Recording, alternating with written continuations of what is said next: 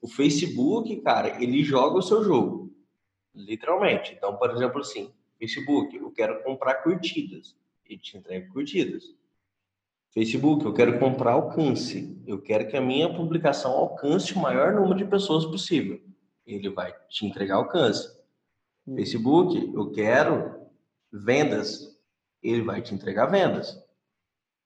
Ele, e ele não cobra você por uma outra coisa. Então, por exemplo, você está fazendo uma campanha de vendas, você vai receber cobrança quando o Facebook te entregar vendas, não quando alguém curtir. E ele vai otimizar todo o seu trabalho para isso.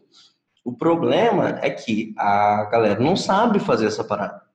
Ninguém faz isso direito. O cara vai lá, é, pega um flyer, que nem você falou, vai no impulsionar, patrocina, seleciona cidade, idade das pessoas e reza.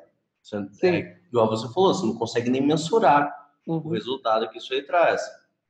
Então, quando você faz a, a parada da forma correta, você realmente consegue ter, ter esse domínio disso.